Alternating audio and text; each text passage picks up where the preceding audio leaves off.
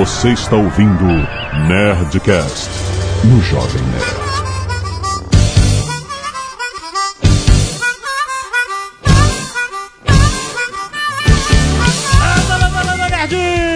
É Alexandre Antônio Jovem Nerd eu tô mais perdido que a Zagal em Nerdcast Games. Eu sou o Ednei Internei Souza e eu não consegui ficar bêbado antes da gravação desse Nerdcast. Temos duas horas de gravação aí pela frente pra você conseguir.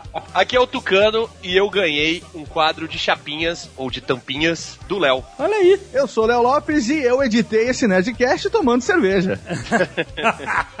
Isso dá justa causa, hein, cara? Cuidado. Não, não, não, não, não, não, não, sem vínculo de emprego, Ah, é, contrato. muito obrigado. Muito obrigado. Nenhum, é nota fiscal, tá tudo. Pessoa jurídica. Aqui o Azagal e eu até comprei uma cerveja boa pra esse programa. Kaiser. não, não, brincadeira, brincadeira. Eu comprei uma Budweiser. Ah, Continua a mesma isso coisa. até eu. Isso até eu entendo, essa piada. Muito bem, nerds, nós vamos falar de um assunto que, por incrível que pareça, a gente quer fazer há muitos anos. Vamos conversar sobre cerveja! É com vocês, né? Vocês fizeram a pauta aí. A cerveja tem um apelido carinhoso? Cerveja. Vários, né, cara? Você pode falar breja. Ah, eu odeio esse apelido. A breja. Uma gelada, mas o que eu mais gosto é uma ampoles de diuretics. Ou então, como a Hebe falava, uma loiruda. Vamos falar disso tudo depois do e-mail. Canelada. Muito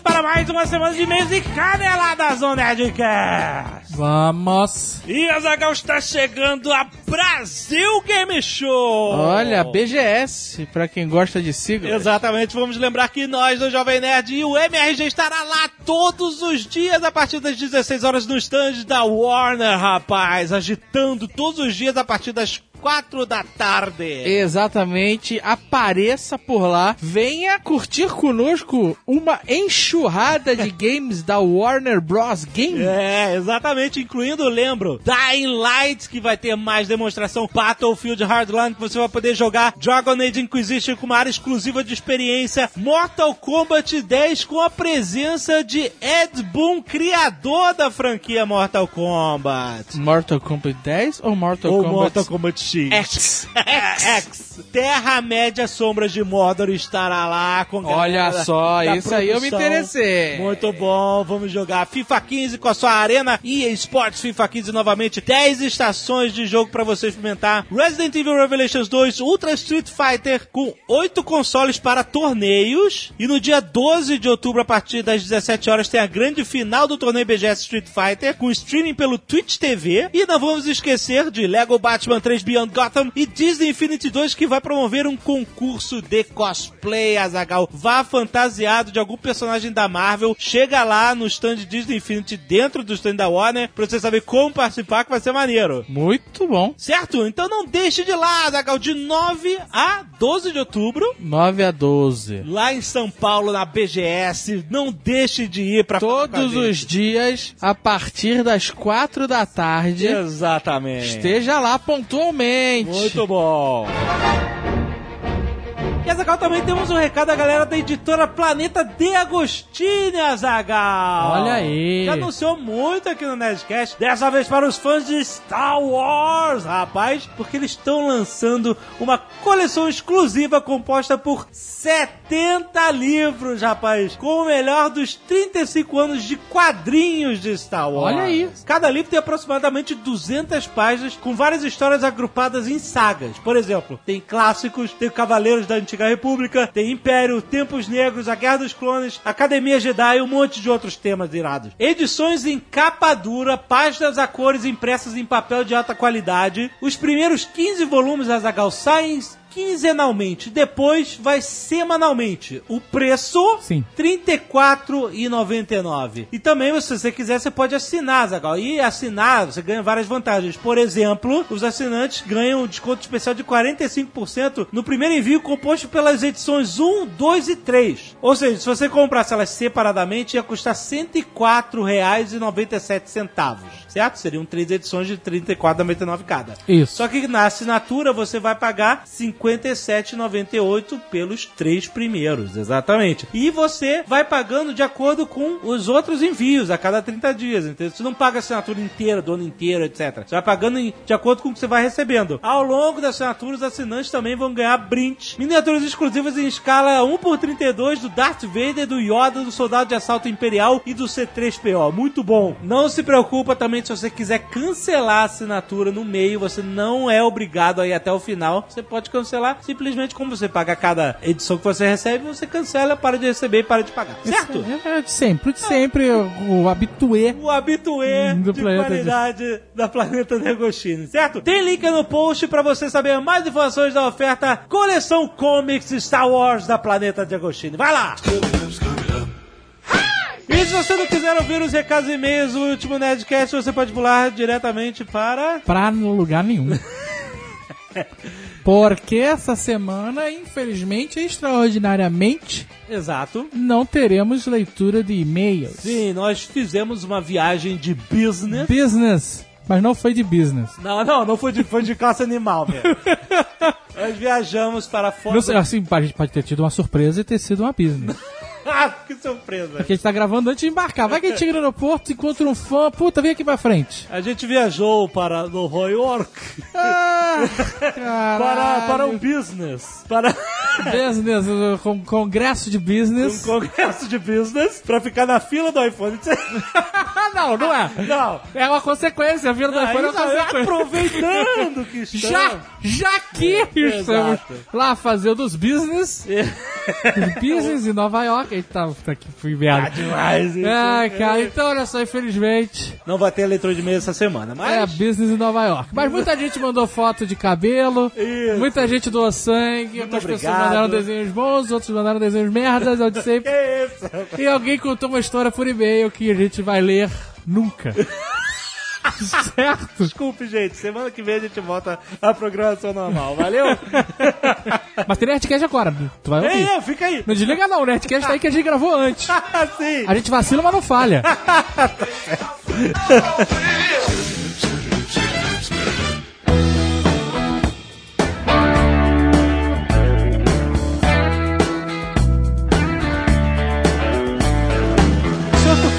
A cerveja data de Idade Média, antes, tempos imemoriais. Vai falar de história? Quer falar de Sério? história de cerveja? Cerveja é a Ah. primeira bebida alcoólica inventada. O Tucano chega cheio de história. Eu fui no lugar que tem o monge, que os mon- a cerveja dos monges, e os monges fazem desde 1534, o mesmo lúpulo. A cerveja, cara, ela é a primeira bebida alcoólica inventada, segundo aí. Obviamente não há um consenso sobre isso, mas dizem, inclusive, tem algumas teorias de que o homem se tornou sedentário para poder fazer cerveja. Como é que é? O homem era nômade, cara. Um dia o cara descobriu que o, o grãos ali fermentados dava barato, entendeu? E aí ele parou no lugar e começou a plantar grãos e fermentar grãos pra ficar muito louco. Tem essa história mesmo. Mas a palavra pra isso é sedentário? E parou de migrar. Ah, Migrar. tá. É, o homem migrava. Olha que ele jogava futebol antes, aí começou a tomar cerveja, Exato. aí só ficava na frente da televisão.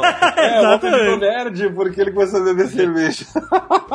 É que na verdade, cerveja, hoje a gente fala que é uma cerveja de verdade é feita com três ingredientes, basicamente, né? Água, lúpulo e malte, né? Grãos maltados. Mas na história você conhece cervejas de vários outros ingredientes. Basicamente é, é alguma coisa que fermentou e criou álcool, né? Na verdade, isso aí dos três ingredientes tem a ver com a lei da pureza da Bavária. Isso. Dentro da história da cerveja, é um fato relativamente recente. A gente tá falando de 1500 e pouco pra cá. Sim. É a lei da pureza da Bavária que definiu que ingredientes da cerveja era água, malte, lúpulo e fermento. Peraí, Você tá falando a lei da pureza da Bavária, a cerveja Bavária ou é a Não, região? não. Não, não, não. Na região da Bavária. Então é Baviera, né? Por favor. Em português é Baviera. Bavária é o nome em inglês que se dá a Bayern, não é? E aí, por causa da cerveja Bavária, muita gente chama a região da Baviera de Bavária, mas não é isso. Oh, tudo bem, whatever. Momento É, whatever, é. Jovem Nerd babaca. Sim.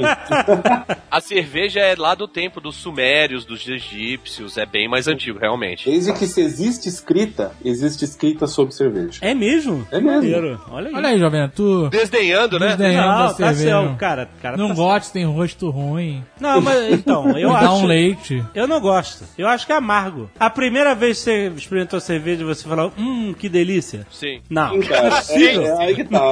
Você, inclusive, tá limitando a percepção das pessoas ao espectro do doce salgado como se o amargo fosse ruim. Amargo é um espectro de sabor e pode ser agradável para muitas pessoas. Olha aí. E outra, existem cervejas de todos os sabores, inclusive doces, né? É que nem Harry Potter, Jovem Nerd.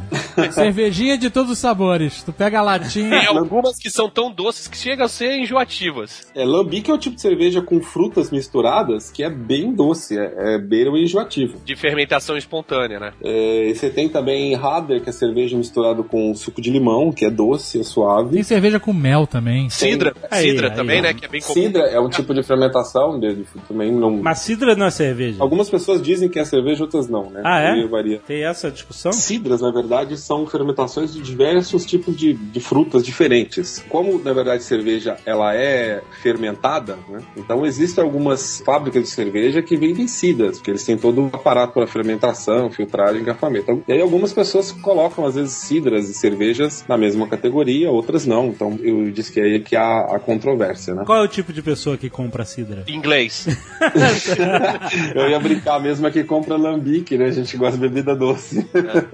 A lambique que o Ednei falou é bem peculiar, porque além dela ser fermentação espontânea, ela tem todo um processo que inclui você deixar ela fermentando num lugar assim que as coisas do ambiente interferem na- no gosto da cerveja. Por exemplo, você pega um puta barrilzão e deixa ela fermentando a céu aberto. A céu aberto não, dentro de algum lugar, mas sem tampar ela. Pode ser que uma aranha vá fazer sua teia ali e vai cair algum resíduo ou até a própria aranha. Isso faz parte do processo de produção dessa cerveja. Hã? É. Não, mas peraí. Isso É álcool, Jovem Nerd.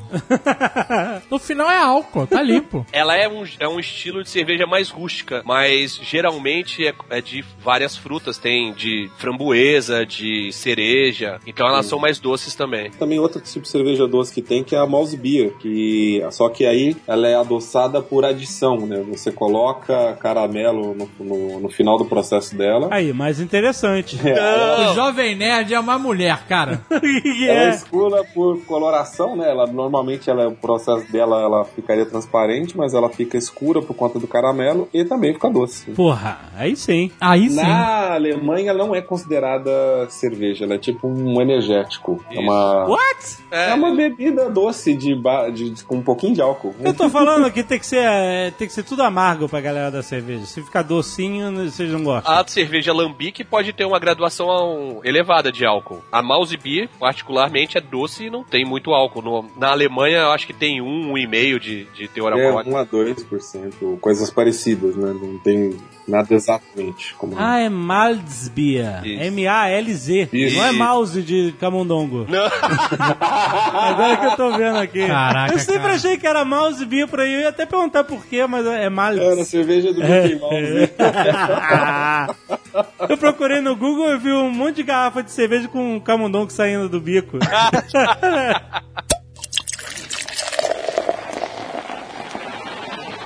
Uma Guinness, por exemplo, ela tem um, um sabor diferente, assim, não é tão amargo. Ela tem notas de, de chocolate, café, assim, é, é um sabor bem diferente, só que ela é forte. Notas é tipo aquele pequeno gostinho lá no fundo que você fala, hum, percebi você. É isso? Isso. Não é a coisa que vem forte. Às vezes é bem acentuado, cara. Por exemplo, as stouts né, em geral, que é a categoria que a Guinness pertence, você percebe às vezes em cerveja stout em geral, é gosto de café, gosto de chocolate. Você tomar e falar assim, caramba, tem café nisso, né? É, mas é diferente das que também tem adição. Sim. Tem umas brasileiras aqui que, pelo amor de Deus, cara. Adição, você quer dizer o quê? Que não A é. gente mistura chocolate depois e a gente mistura café depois. Ah, que não é uma coisa natural do, do processo de fermentação, é isso? Na Stout, ela tem uns sabores de, de café porque ela é grão torrado. Ah. Por isso que ela é escura, né? Você torra o grão pra poder preparar o malte. Aí ele dá esse gosto torrado. entendeu? O malte é um, é um processo que se faz com o grão, é isso? É, Isso, malte o grão não existe com- nada na natureza que chame malte, assim. Ah, vamos. Não tem. Você tem que fazer o malte a partir de cereais que são malteados, né? Então você tem a cevada e o trigo, que são os mais comuns, e a partir daí você produz o malte, que é um dos É, principais ele- ingredientes de qualquer O cerveja. grão maltado ele começa a ser germinado e aí ele desenvolve Isso. açúcares. Ah, ele começa a germinar o grão e aí no meio do processo eles. Ah! É o mesmo processo do uísque, né? Eles ficam em ambientes assim, alguns são esquentados com carvão, o que dá um sabor das Rausch Beer, né? Como é que é? Um, O é, malte é defumado. defumado, isso, é. Beer é Defumado. malte defumado. E ele começa a germinar e você encerra esse aquecimento e começa a fazer a cerveja ou, ou o uísque, né? Como o cara descobre isso? Como o cara inventa isso? Eu vou dar só um negocinho pra começar a germinar e pá! Cara, É provavelmente. ciência, cara! Não, mas o, cara, o primeiro cara que testou isso, parabéns. Se você pensar que tiveram literalmente milhares de anos pra aperfeiçoar o processo, É. é porque começou literalmente o cara pegando alguns grãos e deixando fermentar. Aí depois o cara decidiu torrar esses grãos. E aí ele foi percebendo que momentos diferentes de torre, intensidade de torre mexia com o sabor. Cara, teve É uma literalmente arte. séculos, né? Milênios pra isso aí Existe acontecer, né? Algumas coisas são descobertas sem querer e depois você vai estudar por que, que aquilo aconteceu, né? Sim, sim, verdade. Por exemplo, no Peru tem um tipo de cerveja que chama chicha. Não, não, não. Tira, não. Por quê, cara? Não. Ela- é feita com o milho que tem no Peru, que é o milho roxo, é um milho mais. Não, na Bolívia grão. também tem, cara. Eu tomei muito esse negócio. Então, eu vou explicar como é que é feito e por que do Léo está indignado. A tiazinha banguela mastiga aquela merda, cara. Não faz Exatamente, é assim. o quê? Ela fica na porta da casa com um vaso de cerâmica, mascando o milho, e aí ela masca, masca, masca e cospe dentro do vaso. Você tá de sacanagem. E aquele vaso fica no sol, e aí é ativa a fermentação. É uma véia que mastiga? Uma não, uma, milhares de porrada de velhos. véia. Caralho, cara. Um exército de idosas. cerveja vai fermento, vai levedura, Que né? que é Essa daí, o- a levedura, o fermento é, é baba de velha, cara. Caralho! Essa daí vai, vai velhedura, né? Caraca! Cara. E é ruim? E é ruim o gosto? É horrível. Eu tomei essa porra na Bolívia, cara. Eu morei três meses na Bolívia. Eu tive o azar de ter. Você tomou antes ou depois de saber disso? tomei antes de saber, mas eu- o gosto me era algo assim, né? Tinha gosto de baba? É isso que você tá dizendo? Tinha um gosto de um mingau azedo, sabe? Ai, que nojo. Olha só, teve um parênteses, esse momento aqui a gente já é, estabeleceu o mínimo pra autenticar que cerveja é um assunto nerd, nós somos nerds de cerveja, né? Nós já falamos de história, de datas, de locais, de tipos e Tinha que histórias tinha que chamado curiosas. né? Átila, né? Pra... E Você sabe que esse negócio de brotar o malte, eu acho que veio de um pequeno nerd também, viu? A professora de algum egípcio Ramsés Júnior lá em 1800 antes de Cristo falou pra ele, ele fazer aquele negócio do feijãozinho no algodão. E a hora que ele chegou na pirâmide e não tinha feijão, ele pegou uns grãozinhos de cevada. É possível, é possível. É, aí Nick brotou, ele resolveu tomar aquela aguinha, viu que dava um barato e aí descobriu o malte. E é dessa porra que nego faz o ovo maltino. Não, não né? é não. Não é? Não é. O ovo maltino é Não, malte? gente- não, mas não é, não é dessa porra. Atenção. O maltine é só o malte, cara. É. Mas eu acho que eu nunca tomei o ovo maltine que não é aquele de chocolate, sabe qual é? Aquele bonzão que gruda no, no saco. É o ovo. Caraca, Jovem Nerd tá demais. Não, que gruda no saco da, da embalagem, pô. Essa porra do ovo! Que gruda no Gruda no saco. ovo, gruda Que gruda no Não, não, saco. embalagem, cara. O que, que você tá fazendo? Mas agora reclamando disso também no Não, não, não, não.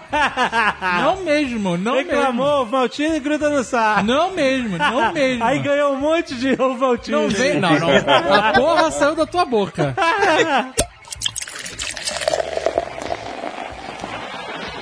Um lance interessante também é com relação a- às prováveis origens do nome cerveja, né? Que tem duas versões que são, enfim, as mais comuns para esse nome, né? Ah, Uma delas é que teria vindo do latim cervesia, que seria uma palavra emprestada do gaulês. E aí a raiz celta seria um cognato do galês, que é uma palavra formada por consoantes impronunciáveis, né? Aham. E que teria lá um- uma origem nesse sentido. E outra versão sugere que a palavra em francês cervoise viria de cerevisia. E aí depois você teria a, a origem de Ceres, que é a deusa romana da, da terra e também dos cereais. Caraca. Como é que é, como é, que é a, a- a- em, em grego, latim, sei lá? Não, em latim é Cerve- cervísia. Servícia. A única coisa que eu sei é que depois desse Nerdcast o Azagal só vai chamar cerveja de cervísia. A partir de agora já. Peraí que eu vou pegar outra. Mas a maioria, né, do- dos etimologistas aceitam que a cereal vem de cerealis, que significa pertencente a Deus a Ceres, né? E aí daí teria a origem da cerveja. Uma outra coisa interessante também com relação ao nome que a gente usa hoje em dia é que tem duas palavras principais, assim, cerveja e beer, né? E as raízes latinas, você teria cervejas, teria cerveza em espanhol, cerveza em catalão e cervexa em grego, se eu não me engano. E aí os idiomas europeus não, aí são os derivados da raiz germânica, que vem do beer. Aí vem o inglês beer, o francês beer, eu não sei como é que pronuncia em francês, mas é beer. Tucano sabe. Como é que pronuncia em francês? bière, E a birra é italiana, né? E... Você mentalmente li bière, né? Quando eu olhava os rótulos das cervejas francesas. É.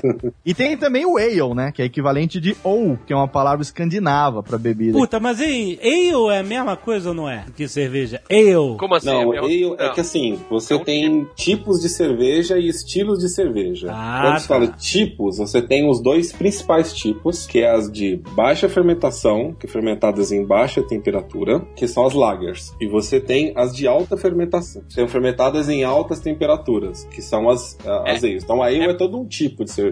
Por que, que existe isso? Porque existem vários tipos de levedura, né? Ou cepas, como diria o Atila, talvez. É, esses tipos de levedura trabalham melhor no cereal, no malte, a uma certa temperatura. Até um- um- uma certa época, só se conhecia as leveduras que trabalham melhor em altas temperaturas, que eram as ale, né? Que são as cervejas mais tradicionais da Europa tal. Depois foi descoberta ó, as leveduras que trabalham melhor em baixas temperaturas, que aí foram as cervejas mais, mais novas, né? Que são as lagers, que é o que a gente toma mais aqui, desse lado do mundo. Deixa eu te perguntar, quando eu tava lá na Nova Zelândia, eu, eu provei um negócio que eu gostei muito, chamado Ginger Ale, que é um ale de gengibre. Gengibre, Mas é. não era alcoólico nem porra nenhuma. É um refrigerante. Afinal, ale é ou não é?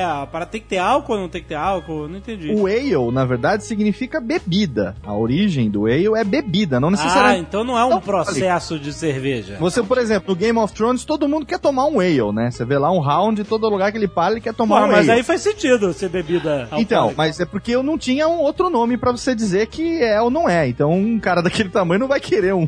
É né, assim, um cara, se ele entrava no lugar e pedia ale, era homem, dava um cerveja pra ele, entendeu? Exato. Se era mulher, dava um outro tipo de coisa.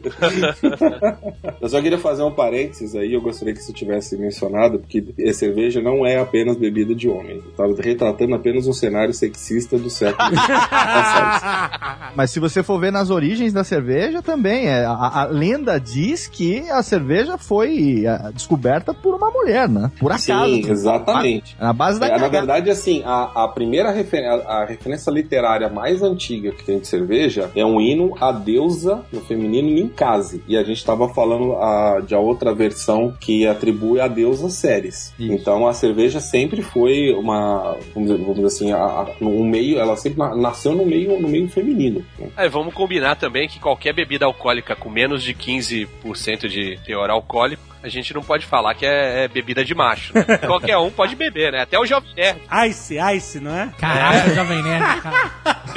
O Jovem Nerd falou pra, pra, pra mim e pro Azagal, ele virou e falou assim: Eu sou tipo o Wolverine, eu tenho fator de cura, É. eu não fico bêbado. Essa é a historinha. Eu não já falei tomei isso. duas ice e não fiquei bêbado. Falou. Não nada disso. Falou. Fato. Falou, falou. Fato. Ô, Tucano, tem certeza que ele não falou keep cooler, não, cara? Quantos por cento tem? Que é. Ice. Tem menos que o Metiolate.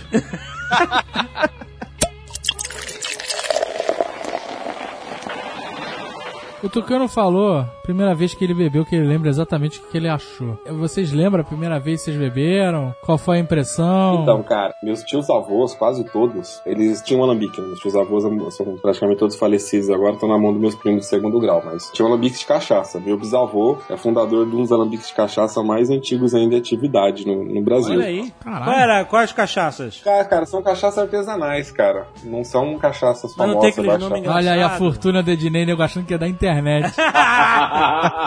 Vai achando que a internet vai dar dinheiro pra alguém.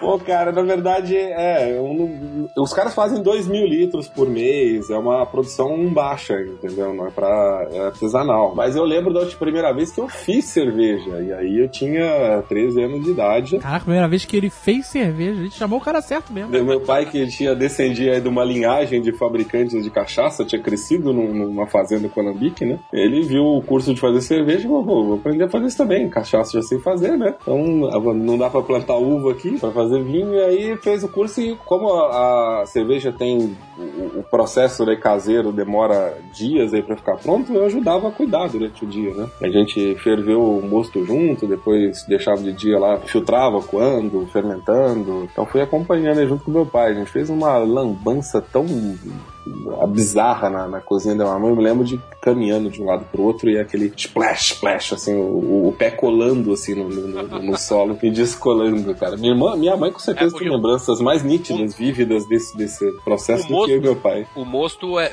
vira quase uma cola, né, cara? No chão. Vira.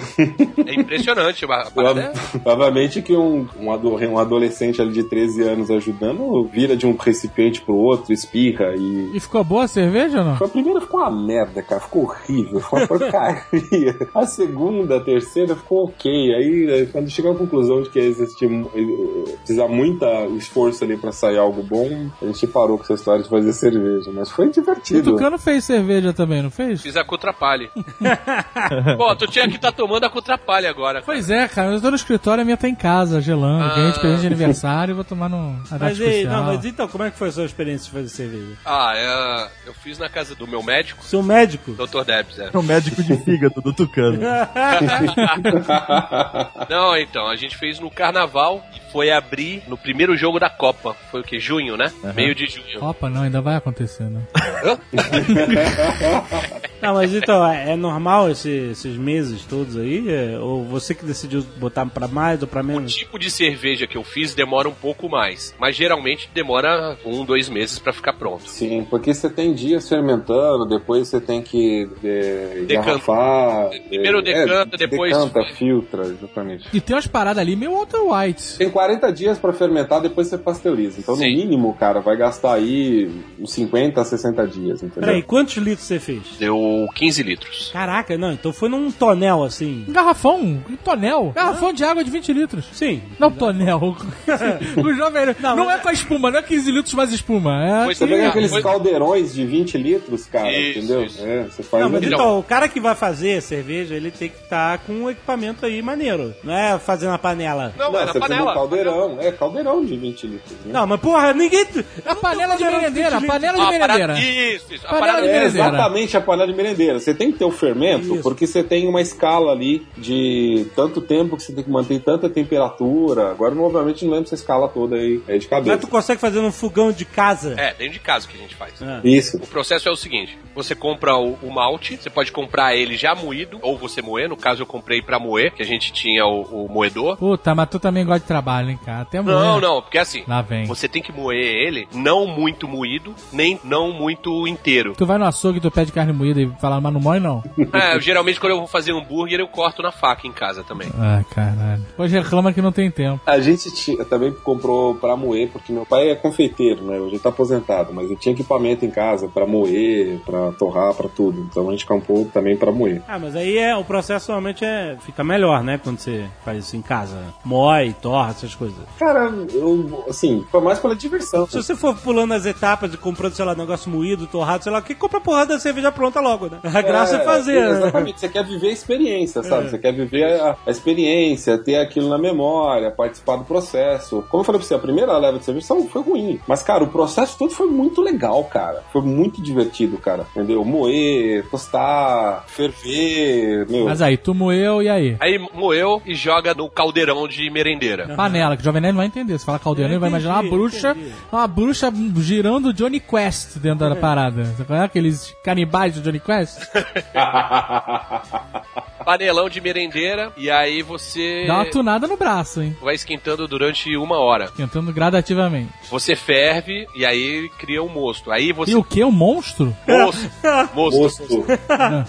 Você tem que fazer a clarificação, que é tipo de uma filtragem. A gente tem um aparelho que ele vai puxando a cerveja de uma panela e jogando na outra como se fosse um chuveirinho. Ah, então tem um processo aí Walter White na parada. Tem, Só tem, um tem. eu só queria voltar um pouquinho no cozimento, cara. né? Eu até não lembrava de cabeça aqui, eu fui, confesso que fui consultar aqui, mas a gente tem, você tem as escalas de temperatura que são necessárias para extrair tudo que você precisa do malte. Eu vou- não vou entrar em muitos detalhes, mas assim, você tipo mantém lá de 50 a 55 graus durante um tempo, você mantém de 55 a 72 durante um outro tempo, aí você vai manter de 75 a 79 durante um outro tempo. Então essa fervura, ela tem umas escalas de temperatura onde você tenta É, manter durante mas- um tempo X em cada é, nível de temperatura. Mas na primeira vez que você vai ao fogo, ela realmente ferve. Depois, na segunda, que é a- depois da clarificação, que você bota o lúpulo também, aí você não pode deixar passar de uma certa temperatura, senão estraga. Então você tem que ir regulando lá o fogo e sempre com um termômetro de panela dentro. Mas por que, que você não pode deixar passar por causa do lúpulo? Não, porque vai mudando o, o sabor, né? Entendi. Cada te- nível de temperatura você extrai ma- mais é, açúcares, você extrai mais. é, Essa química ajuda a o- enfurecer o tipo da cerveja, o sabor da cerveja. Isso, depois. isso. Dependendo de qual tipo você quer fazer, você vai a uma temperatura. Ah, saquei. Aí depois disso você vai, leva para um recipiente de decantação, é tipo um balde grande. Eu não sei se agora antes é a, a fermentação ou a decantação, mas eu sei que num deles a gente pegou um galão de água mesmo, daqueles grandes. De 20 litros. Com um furo em cima, tem um tipo de um, um canudo com água dentro que só saia os gases e não entra nada, nenhuma impureza. Aham. Aí ele fica lá durante um tempo, um mês. Caraca, é muita coisa, cara. Eu achava que era mais simples. Você Tu não tem- dá valor a nada, Jovem. Não, maneiro. Tu tem que bota essa porra no trailer e vai pro deserto, cara.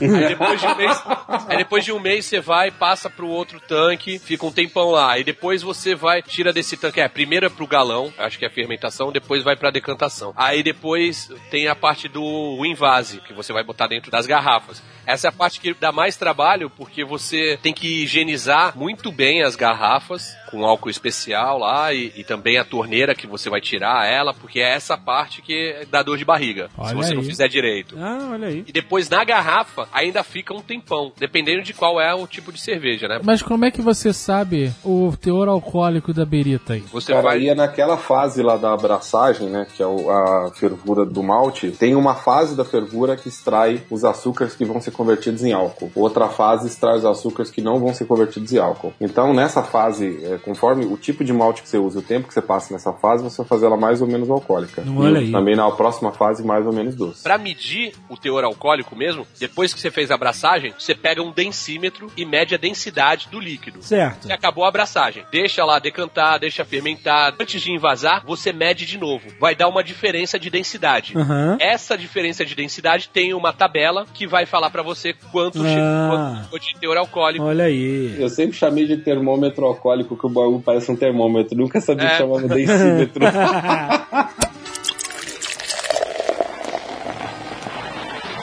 Mas é interessante que, como é um processo que leva meses, se você fizer uma vez e isso aí ficar uma merda, aí tu vai levar, mas sei lá, tantos meses pra fazer outro. O ideal é que você faça vários em tempos diferentes e vá documentando todas as diferenças do que você fez, né? Pra você poder realmente é, ser eficiente e alcançar o seu ponto. Ou não, você faz só uma vez, prova, fala, ficou bom ou ficou uma merda e nunca mais faz.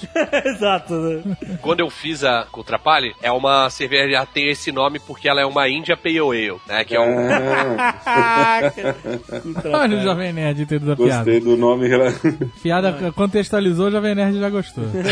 Quando eu fiz essa cerveja, eu queria abrir no meu aniversário. A gente fez no carnaval, meu aniversário é 24 de abril. E você ia tomar pra poder perder vergonha de falar com mulheres? Tinha que ser esse o objetivo, porra. Jovem Nerd, vamos fazer um parênteses aqui. Você sabe por que a- as IPAs, as Indian Pale, Indian Pale Ale, tem esse nome? Não. Eram umas cervejas que o, a colônia, a- a- o império né, inglês fazia com uma carga maior de lúpulo. E isso permitia que a cerveja fosse transportada até as colônias né, na, na Índia sem estragar. Ah, Era uma aí. receita específica para ser transportada até a Índia. É, Ela Uhum. tem mais lúpulo e um teor alcoólico maior. E o lúpulo e o álcool são conservantes. Então, eles mandaram as primeiras remessas de Pale Ale, que é o tipo de cerveja da Inglaterra, né? Aham. Mandaram pra Índia e chegou lá, tava estragada. Aham. Aí eles falaram, vamos dar uma carregada aqui no lúpulo e no álcool pra aguentar essa viagem de barco até lá. Maneiro. Chegou lá, todo mundo adorou. E o pessoal na Inglaterra que tinha provado também falou, porra, é bom pra caramba esse. Aí começaram a fabricar também para consumir na Inglaterra. Mas e aí, você abriu no dia do seu aniversário, e aí? Tava uma merda foda. tava, tava ruim, tava ruim pra caralho. Mas o que que tava ruim nela? Tava... Gosto. né? Tava muito alcoólico, mas assim, no gosto. Aham. Muito álcool, não tinha gás, tava choca. Ah, não tinha gás, você... Tinha pouquíssimo gás, tá ligado? Ela tava parecendo um mosto mesmo, Mas assim. o gás ele não é colocado, ele vem, ele nasce na parada. Isso, É, depois vem que da você invasa. fermentação. Vem na fermentação, ok. Você pode sacudir e fingir também. Não, mas se, se não, Não, tiver cara. gás, ela não vai ter mesmo. Aí eu, caraca, falei pra todo mundo, eu falei assim, aí todo mundo, e a cerveja? E a cerveja? Eu falei, uma merda, cara, uma merda foda.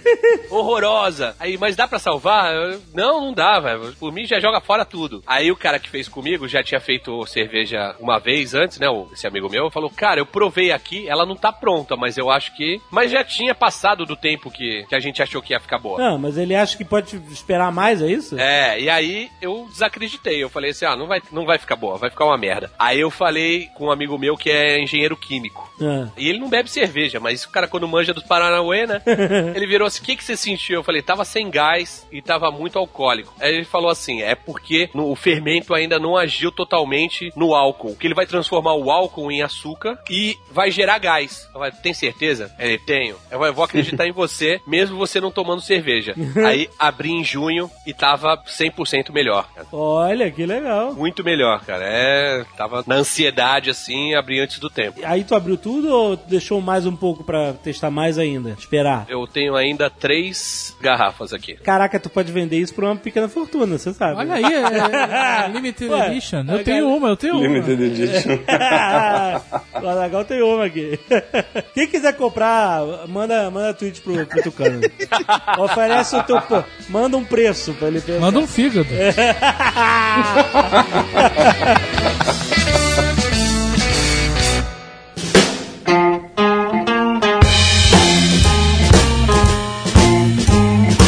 Cada vez mais o mundo das cervejas artesanais e premium, são mais caras, porque são feitas em menores quantidades e tal, tá cada vez mais forte, né? Eu tenho visto cada vez eh, mais lugares que você pode ir, comprar, provar e tal. E... Tem uma frase pra isso. Ah, Cerveja é o novo vinho. Ah, cara, na verdade tem muito mais variedade de cerveja. Muito mais, de mas vinho. muito mais, muito é, mais. mu- muito, muito, muito mais. O Então. problema é que tanto o, o, o Eno chato, né? O, tem o Beer chato também, o cara que começa É. a ficar mega especialista e aí nada mais presta e nada mais é bom. Ah, e, cara. nossa, Então, mas é. eu tenho preguiça disso. Ah, disso é a gourmetização da vida.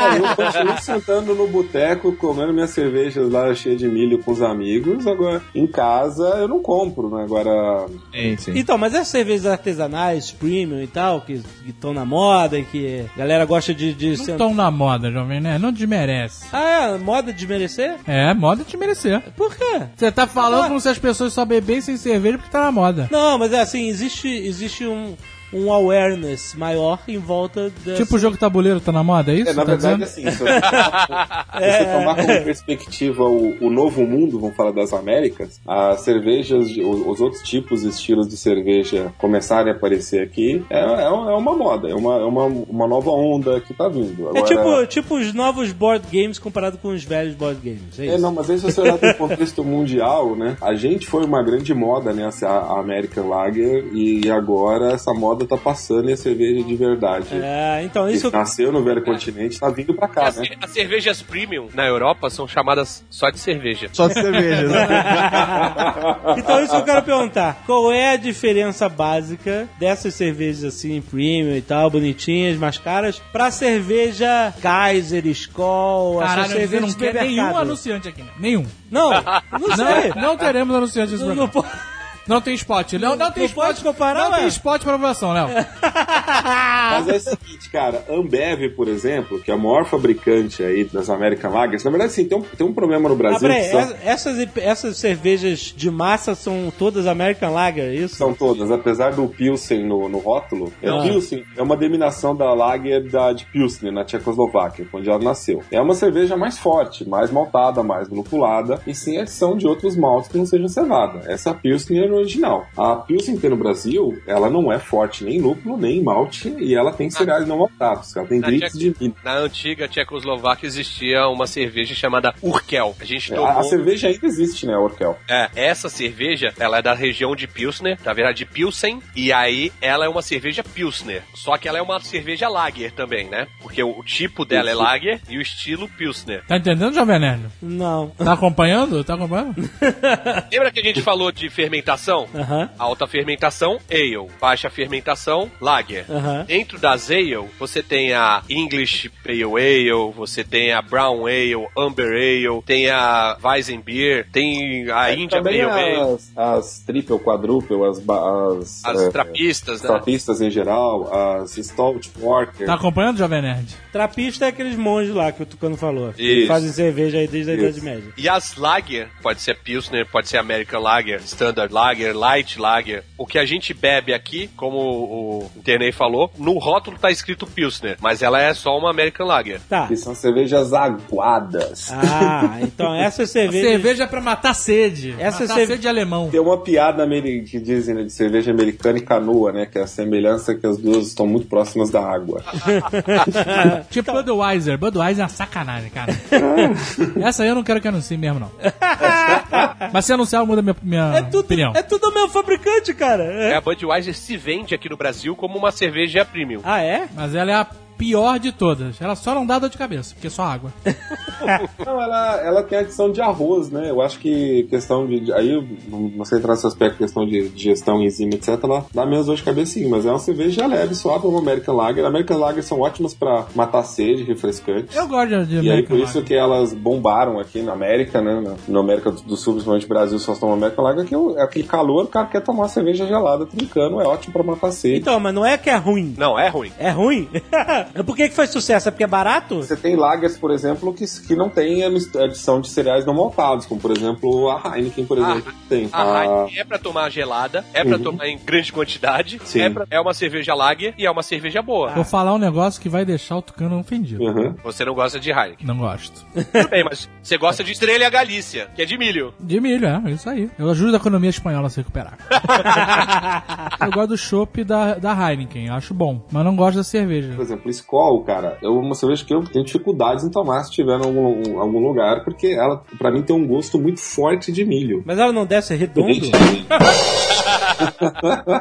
Você tá querendo dizer eu, que... eu sinto como se eu estivesse tomando suco de pipoca, cara. Eu sinto o gosto do milho muito acentuado. Isso aí, isso aí também tem a questão de diferença de paladar das pessoas. A gente tá falando lá do, É, do claro. doce de salgado, tem o amargo e azedo. Eu convivo muito bem com o amargo. Ah, eu vou te falar, eu não consigo tomar Skol, xixi cariol, essas pop Kaiser, só porque eu sou babaca, só por isso. Xixi carioca. Mas é justamente que eu sou um cara babaca, não é porque... Você fazer um teste cego, Kaiser Gold. Você fazer um teste cego, cara, você não vai notar muita diferença. Esse negócio do teste cego cai totalmente por terra a partir do momento que você coloca todas as cervejas que a gente. Tucano é profissional nessa porra, maluco. Fez um teste cego aí. O cara fez um teste cego aqui em Curitiba, tá lá no canal do Cozinha de Jack, o cara não errou nenhuma, brother.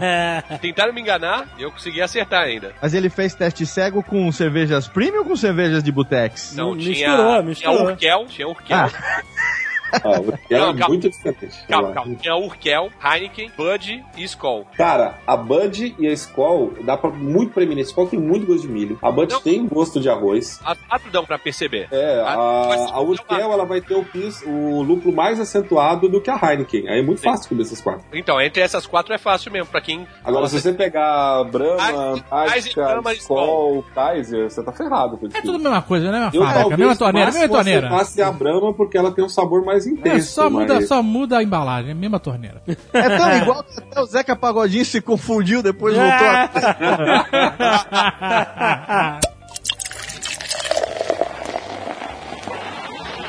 Sabe que tem uma, um, um movimento aí pra mudar a, a legislação sobre cerveja no Brasil. Ah, é? Em parte por causa dessas novas cervejarias artesanais, mas é óbvio que existe um lobby muito grande das grandes cervejarias para aumentar a porcentagem de milho, que hoje é de 40%, se não me engano, para você poder usar mais do que 40% de milho no, no- numa cerveja. Mas por quê? Porque é mais barato do que o, do que o malte. Porque é, é regulado, você não pode passar de 50% de milho. É. Hum. Mas os artesanais podem. Não, Artesa- não usa. Ah, não usa. Milho é uma parada zoada, Jovem Nerd. Eles querem usar mais milho. Milho é um cereal não maltado, cara. Você coloca pra acelerar o processo de fermentação é, e, e dar um gostão esquisito no meio do Eu entendi, eles querem poder botar mais milho, é isso? Isso, É. mais barato. É tipo querer botar mais álcool na gasolina. Aham, entendi. Porque se você olhar o rótulo de uma cerveja, vamos chamar dessas cervejas, é, das American Lagers aqui, que a gente vende, a cerveja de boteco, Xixi, xixi. Se você olhar quais são os componentes da cerveja, você vai encontrar lá cereais não maltados e isso é milho, né? Aí você vai Exatamente. encontrar água e você vai encontrar conservantes, wraps, acidulantes, blips, eh, sabe, anti-flavorizante, não sei o quê. Você vai encontrar uma série de antes que são todos produções químicas que fazem com que a cerveja possa ser produzida em grande escala para ser vendida no boteco no volume que ela é. Agora você vai pegar uma artesanal, uma premium, uma importada, vai estar Aí água, vai- malte, malte, trigo, lúpulo trigo, e levedura. Às vezes você tem malte de cevada e malte de trigo, às vezes você tem só um malte de cevada, mas basicamente é água, malte, lúpulo e levedura. Mas vem cá, o governo diz como tem que ser cerveja? É isso mesmo? Sim, não, tudo. Você pegar no Tudo, né, Ministério, cara? Ministério da Agricultura, que devia ter outro nome, né? Porque legislação sobre linguiça. Tem lá especificando o que, que é uma linguiça calabresa, o que é uma linguiça tipo calabresa. Qual é a quantidade de jornal permitida? É assim, cara, eles podem fazer outra bebida. Mas não com pode chamar mais de de cerveja. 50% de. É, mas não pode chamar de cerveja. É outra parada. legislação pra poder dar o nome de cerveja. Entendi, É, entendi. eu- Hoje, eu tá chamo- entre, hoje tá entre 45%, às vezes pouco abaixo de 50%. Eles querem botar mais de 50%. Quero chamar essa pipoca líquida de cerveja. Eu chamo carinhosamente de corn beer. Corn beer. Ah. Mas Agora, cereais só, não maltados, no caso da Budweiser, é arroz. Arroz também, né? Agora, por exemplo, se você vai pra. Bélgica, se você vai pra Bélgica, que é uma outra escola que não, não, não doutrina a pureza, tem cerveja misturada com tudo que é coisa. A diferença é que eles iam dar um nome diferente pra ela. Será que é possível beber uma Budweiser na Bélgica? Sim. Não, cara, provavelmente Não, não. sim, É? Mas é uma questão de hábito. É, um amigo meu foi recentemente pra Europa e eu- ele voltou, né? E eu falei, cara, que sonho, né? Que nem um tucano recentemente de ir pra Bélgica e fazer esse tour cervejístico que ele fez. Eu falei pro cara, você tomou, o que que você tomou lá? Ele falou, cara, eu não me ligo esse negócio não. Eu tomei é, Heineken, Budweiser e tal. O cara estava na Bélgica! Pelo amor de Deus e tal. Ele falou, cara, eu não sei, esse mundo não é um mundo que eu conheça, mundo do negócio de cerveja. Pra mim, cerveja é tudo a mesma coisa. E a maioria das pessoas acha estranho, às vezes, quando experimenta uma cerveja premium É, pela Porque não tem hábitos, entendeu? O hábito foi formado com a- a- o que a gente tá acostumado a consumir aqui. O cara não O conhece. Perguntou o que, que é, a gente achou a primeira vez que tomou cerveja. Eu gostei, eu acho que talvez pelo glamour, porque eu devia ter, sei lá, 7 anos de idade.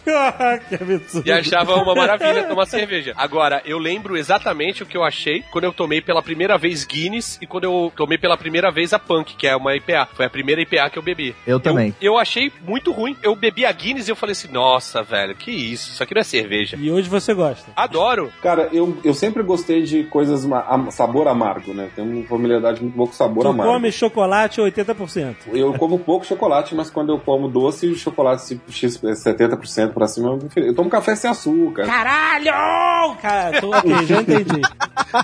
Já entendi tudo. Eu tomo café sem açúcar. Então, assim, a primeira vez que eu tomei uma Guinness, eu achei muito doce. Nossa, que inveja de você. E até hoje eu acho, é, eu acho bizarro que a Guinness é uma cerveja stout, né? Porque é, ela é mais fraca do que uma, uma, uma porter, que teoricamente são as stout fracas, né? Vou perguntar uma coisa aqui pra você, especialista em cerveja, falando de Guinness. Por que, que a Guinness, na verdade eu sei disso, mas como o Jovem Nerd não é uma orelha decente pra esse programa, eu tô sendo orelha. Ah, porra, eu tô fazendo o meu melhor aqui. Por que, que a Guinness tem a bolinha dentro que faz pock-toque quando você sacode a lata? pra pessoa que não sabe, tipo o Jovem Nerd, a Guinness ela vem com uma bola de plástico Eu dentro. já vi isso, tu que me mostrou. Maneiro. É pra fazer aquele mesmo colarinho, independente de como, na temperatura da cerveja e como você vai servir, ela vai fazer o colarinho igual. Por quê? Por quê? É nitrogênio aquilo. Dentro daquela bolinha Ah, existe nitrogênio. Ou CO2. Existem duas versões, eu não sei qual é a verdadeira. Quando você abre, ele solta aquele CO2 ou nitrogênio e faz aquele colarinho, aquela espuma que é característica da Guinness. Quando você abre a lata, a bolinha solta o nitrogênio CO2 e faz um chablau na parada, é isso? E ele fica parecendo o Chopp Guinness, que quando você tira o Chopp Guinness, você primeiro tira o líquido e depois deixa esperar um pouco e depois tira a espuma. Cara, o mais foda do- da Guinness é esse efeito espuma dela. Que é bonito. É bonito. É bonito, bonito, bonito. Por isso que a cerveja ela é preta e densa que nem a morte, né, cara? Ela é, ela é preta absoluto. Ela suga a luz, cara. Mas, cara, você vai pegar outras cervejas stout, elas são de sabor mais intenso e elas são mais alcoólicas do que a Guinness. A Guinness é uma dry stout. Mas ela não é tão bonita. Não é tão bonita aquele efeito da espuminha fazendo aquele blá blá blá. Ah, sabe qual aqui, é? aqui na É bonito. Wikipedia diz que, que tem nitrogênio mesmo pra fazer Nitrogênio, viu? É a bolinha A de nitrogênio. E aí o nitrogênio ele dá aquela pressão da, da torneira, sabe qual é? É isso que ele faz, né? Isso é uma parada foda, tecnologia alimentar, O... né? É maneiro, maneiro. A Guinness é, é essa cerveja da mesma família aí do, do livro, do livro dos recordes. É a Isso. mesma galera, mesmo É, Guinness. galera. Aham. Ah, é? É, É. os caras faz uma fazem cerveja tão boa e um livro tão merda. Vai entender.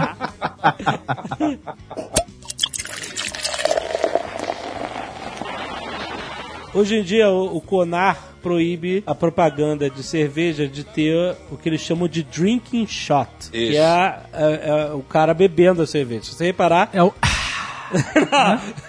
na verdade não pode mostrar o cara bebendo, engolindo a cerveja. E se você reparar, toda propaganda de cerveja, ninguém bebe a cerveja. Ninguém, né, não, não mais, né? Antigamente Não mais. podia. E eu lembro que tinha uma propaganda, não sei de qual cerveja, se era Brahma, qualquer porra assim, que tava todo mundo num, num estádio de futebol, e aí tava um calor e todo mundo suando e tal. Isso é uma parada engraçada como é na propaganda de cerveja no Brasil. Porque é um país predominantemente quente. Isso. Então toda a propaganda de cerveja É. é- evoca a parada da sede, daquela sede, Sede, fudida. calor. Porque a melhor cerveja no Brasil, né, assim, dia quente, é tomar uma cerveja gelada, né? Muito bom, realmente. Um chopp gelado e tal. Então vem aquela garrafa suando. É, né, meio, meio congelada, solta aquele vaporzinho. E aí, aí E uma ca- mulher pelada passando no fundo, na praia. né?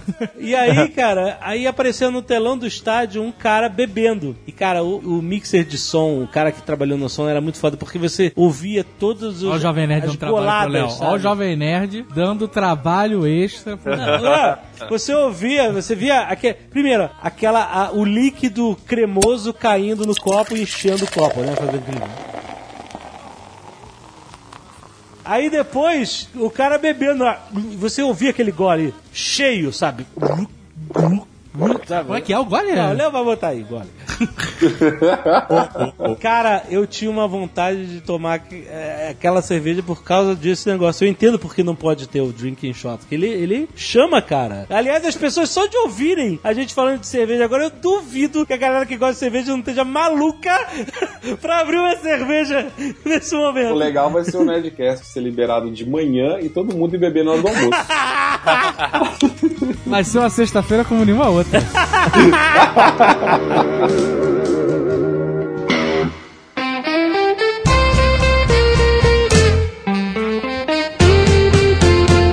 aqui no, no, no meio do Nerdcast chega, sempre chegou o cara atrasado no bar, chegou o Maestro Billy. Muito bom, Maestro Billy. Ah, peguei muito trânsito. Desculpem a demora, senhores.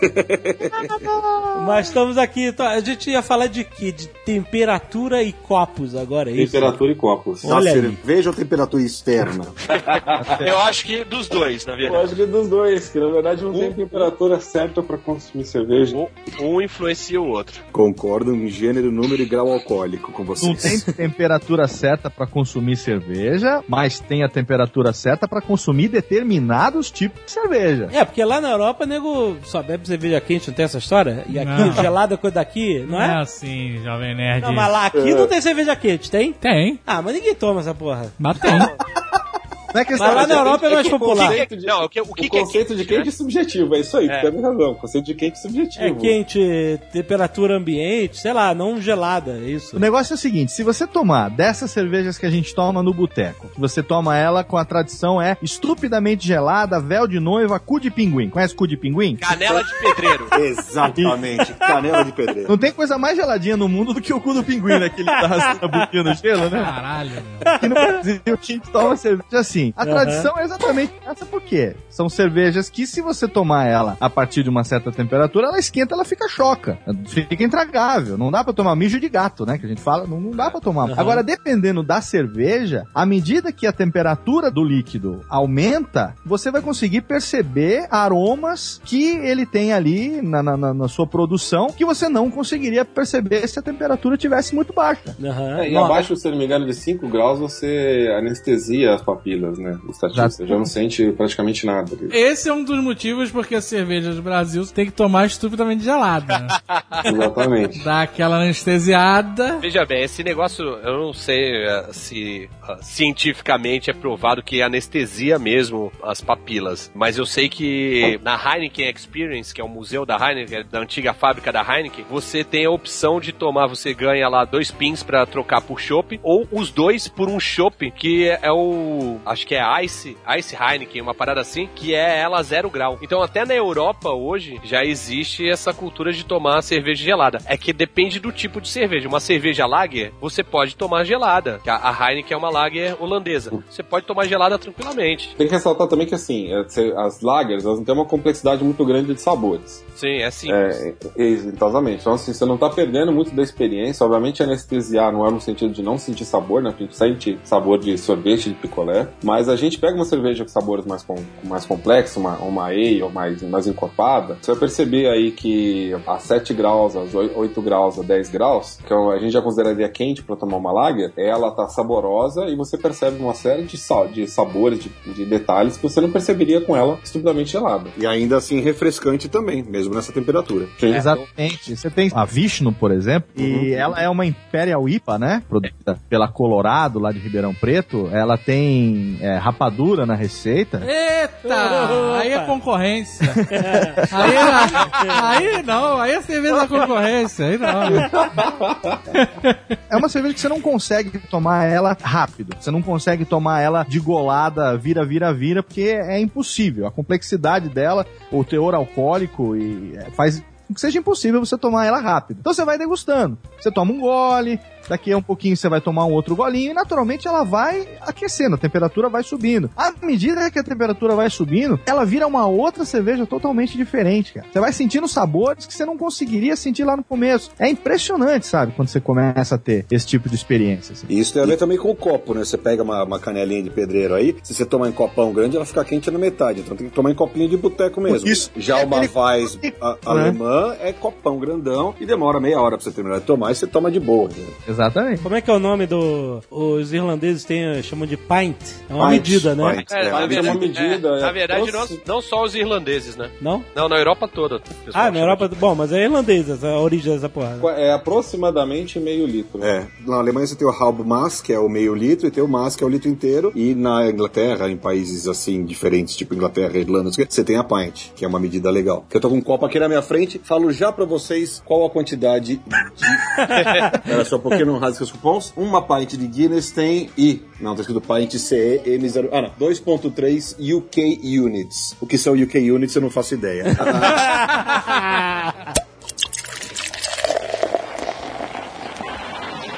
tive uma experiência que me inseriu no mundo das cervejas especiais, que tem a culpa do nosso amigo Fernando Russells, que a gente foi lá na lan- lançamento, se eu não me engano, do livro do Dudu, Noite- é, Tarde de Autógrafos. Isso, no Willy Do Willy Batalha do Apocalipse, lá no Willy Willy, lá no Willy Wonka, né? Lá, no- no- lá em São Paulo, na Arqueria. Ah, que a gente fez, é verdade, arqueria. Então, que foi aquele dia que a gente se conheceu pessoalmente pela primeira vez. Eu fui lá levado pelo meu amigo Leandro Caracciolo Olha e aí. conheci vocês lá naquele dia. E aí, conhecendo o Tucano e tal, "Ó, vamos tomar uma cerveja? Vamos. O que, que a gente. O que, que tem aí, garçom? Ah, tem Erdinger. Beleza, desce duas. E ali eu vi pela primeira vez o ritual de se servir uma cerveja de trigo. É verdade. Foi a primeira vez que eu vi isso acontecendo, que um copo de 500ml, que é o copo que cabe a garrafa inteira, com aquela boca mais larga, né? Porque vai gerar uma espuma ali, os aromas vão se concentrar naquele copo ali, naquela boca mais larga. Desce a garrafa, inclinadinha e tal, sem fazer muita espuma. Deixa mais ou menos um dedo de cerveja no fundo da garrafa. E aí vem a reboladinha da garrafa para desgrudar a levedura do fundo. Joga a levedura em cima e você vê a levedura turvando aquele líquido. E aquilo ali, cara, foi uma experiência tão foda assim, de, de que eu nunca tinha visto um negócio daquele. Caraca, o Léo é praticamente um mestre de RPG de cerveja, cara. Ser uma luz atrás, assim. Eu fiquei A com sede. descrição foi ótima, Eu cara. fiquei com sede, eu fiquei com sede. Cara, tô vontade de ir na geladeira ali e pegar um outro. Antes de começar esse Nerdcast, eu tomei uma Weiss, eu tomei uma Báltica 8. E, e até é interessante pra quem quer começar nesse mundo das cervejas premium, as cervejas de trigo são uma ótima pedida pra quem vem do mundo das American Lagers, das cervejas de boteco que a gente tá acostumado a tomar aqui, pro mundo das cervejas premium, porque elas não são tão fortes quanto as ales, né? Muito longe até das stout, que às vezes o gosto de uma stout pode é, é, impactar muito e o cara pode não gostar logo no começo. Então uma boa pedida foi o que aconteceu comigo. Tomei aquela Erdinger ali com o Tucano, saí dali, eu lembro que eu mandei umas mensagens pro Tucano, falei, cara, me indica umas cervejas aí que eu tô afim de começar a tomar. E o Tucano me mandou umas sugestões, e aí eu fui atrás de tudo, Franciscaner, Wyren Stefania, o que tinha de trigo, e foi uma experiência, assim, hipnotizante, cara. É, é- é muito foda. O copo, né, chama a atenção, né? Acho que a Edinger, não sei se o, o Ednei ou o Billy tem essa informação, o próprio Tucano também, questão de publicidade, mas a Edinger foi uma das grandes responsáveis por essa popularização da cerveja premium, por essa campanha que eles faziam, né, da importação, de servir a cerveja no copo próprio. Foi Teve um uma das lance primeiras, né? Uma das primeiras uh, Weiss, né? Que antes dela tinha a alemã, mas não tinha a Warsteiner só, mas era a Pilsen que vinha pra cá, né? Eu não lembro de ter Weiss da Warsteiner. E aí a Erdinger acho que foi uma das primeiras Weiss que chegaram aqui e que veio com um ritual lógico e básico pra se fazer pra tomar coisa, pelo que eu lembro também, né? Muitas vezes a pessoa estranha quando ela experimenta a Edgar ou cerveja de trigo, porque ela tem um drinkability baixo. O que que isso significa, né? Se o cara fazer uma tradução ali em bromate, ele vai achar que ela é difícil de beber. Na verdade, é difícil de beber demais, né? Se a gente pega uma, uma lager normal, uma American Lager, a gente toma aí, uma, o pessoal toma aí uma Skol, uma, uma Boêmia, uma Brahma, uma Etc. Você vai lá, toma meia dúzia. Eu, eu, eu gosto de tomar chopp Brahma com os amigos, eu tomo 10, 12 chopps numa sentada no boteco, né? Você vai tomar uma Edinger, você vai tomar uma, talvez você vai tomar duas, se você tomar três, você é um campeão. Mas aí, na verdade, não é que você não aguenta, é que você não tem vontade, ela sacia, ela é uma cerveja uma mais densa. É, é um pão líquido, né? Uma refeição. O alemão, ele toma a cerveja de trigo como parte da refeição dele, ela é literalmente um pão líquido, né? Mas você sabe que a Guinness lá na Irlanda, os caras servem a Guinness com um shot de vitamina C do lado, porque eles dizem que a Guinness tem todos os nutrientes que uma pessoa precisa pra passar o dia bem alimentado, menos a vitamina C. Por isso que tem o copinho. É super sério isso. O cara fala, vou jantar, o cara dá uma Guinness pro cara, é meio nesse Você naipe assim. acabou de me abrir um mundo aqui de possibilidades. É sério, Léo. Ê, caralho, o Nerdcast atrasando. Tem um cara que fez uma dieta de cerveja aí, obviamente é cervejas especiais, mas teve um cara que já se propôs a fazer essa loucura. E aí, ainda continuar nessa história das de trigo, você tem outro estilo de cerveja de trigo, que são as Vitibia, são as belgas. Que aí são cervejas mais leves, com drinkability um pouco mais alto, e muita gente às vezes não gosta da, da, da cerveja Weiss, tem uma experiência de tomar uma Erdinger e acha pesado, né, porque ele se sente sa- saciado rapidamente, ele estava preparado psicologicamente para ir no bar tomar litros e litros de cerveja, e aí às vezes ele tem uma experiência melhor com uma Vitibia, o problema é que ela é um pouco ainda mais adocicada do que, do que a Weiss, né? É, a por exemplo, é bem, bem cítrica até, né? É. Tem uns toquezinhos assim, mais cítricos, né? Eu prefiro a, a- Na verdade, tá chegando agora mais fácil no Brasil, a Vedete. Muitos Vedete lugares- adoro. vários lugares aqui em São Paulo tem versão draft dela. Você pode né, tomar ali Eu, no. eu e a patroa consumimos Vedete em doses um pouco acima do comum, basicamente. É muito bom, Vedete. e tem uma coisa que ninguém que já está ouvindo esse podcast sabe, que eu vou contar agora pra vocês. Aquele copo de pint de pub inglês, aquele gordinho, bojudinho, que tem como se fosse aquele anel um pouco pra fora em volta assim. Que dá uma engordada e depois ele emagrece de novo. Ele mesmo, exatamente. Aquele anel não serve para nada mais a não ser empilhar os copos sem que eles quebrem e faça vácuo neles. Entendeu? Olha só. Veja só, vocês não sabiam disso, né? Contando pra vocês em primeira mão. Olha que beleza. Porque se faz vácuo, solta aquele peidinho, né? E aí fica feio, o pub é um lugar fechado, né? É muito interessante, Eu né? achava que era pra mão de Playmobil, pra não escorregar na mão de Ou de bêbado. O Tucano é um profissional da mão de Playmobil. Eu já vi, sem eu tenho foto disso. O cara dormindo com uma lata de cerveja na mão. Dormindo. Eu, eu já dormi com lata de cerveja na mão. já. É, e aí você tira a lata e a mão fica no A mão fica no Playmobil. Playmobil. Playmobil.